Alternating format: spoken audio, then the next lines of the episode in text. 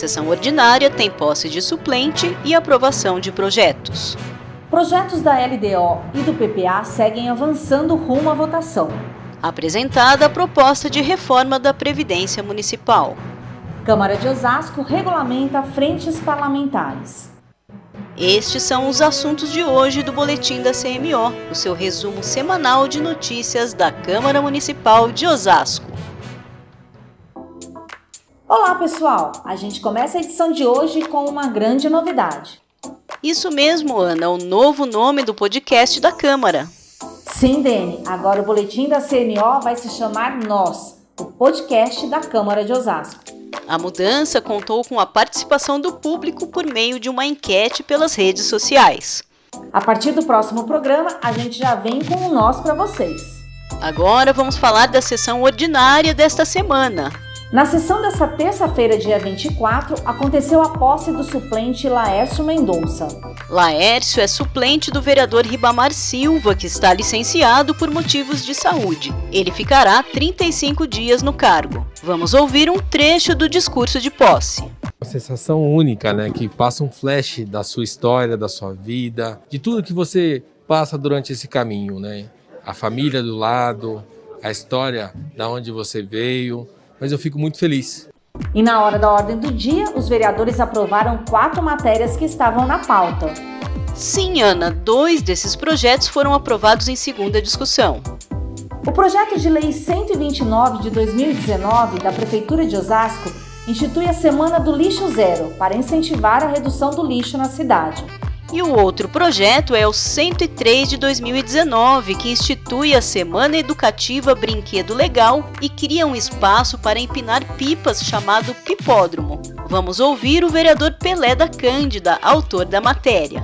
Olha, andando na nossa cidade, a gente viu a necessidade do pipódromo por causa dos acidentes que ocorrem com a linha. Ela acaba matando o motoqueiro. O que nós não queremos é ceifar vida, nós queremos salvar vidas. A gente fala agora sobre os projetos do Plano Plurianual e da Lei de Diretrizes Orçamentárias. Ana, esses projetos já foram debatidos em duas audiências públicas. Agora devem ganhar ajustes com os apontamentos passados nesses encontros e depois seguir para a votação. Vale lembrar que o PPA prevê as prioridades de investimento para os próximos quatro anos. Já a LDO tem as diretrizes do orçamento para o ano de 2022.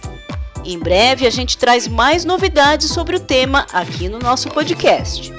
E nesta semana a Câmara recebeu a visita de representantes do IPMO, Instituto de Previdência do município de Osasco, que apresentaram a proposta de reforma da Previdência Municipal. Isso mesmo, a proposta visa adequar as regras municipais à emenda constitucional de 2019. Servidores e vereadores puderam conhecer a proposta, mas o projeto ainda deve passar por ajustes antes de ser votado. O prazo para que a reforma seja aprovada é outubro deste ano. E agora a gente fala sobre as frentes parlamentares da Câmara Municipal de Osasco. As frentes parlamentares foram regulamentadas e já começaram a se organizar aqui na casa. Sim, Dene, a aprovação da matéria foi um compromisso assumido pelo presidente Ribamar Silva. O primeiro secretário da mesa diretora, vereador Rogério Santos, explicou a importância da regulamentação.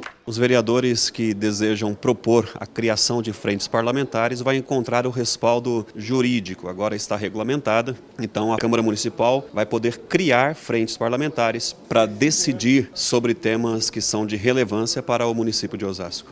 E já nesta semana tivemos a eleição e posse dos membros da Frente Parlamentar em Defesa da Vida e da Família, presidida pelo vereador Rogério Santos. Também nesse encontro, os vereadores aprovaram o regimento interno da frente e definiram que as reuniões de trabalho vão acontecer na primeira quarta-feira de cada mês.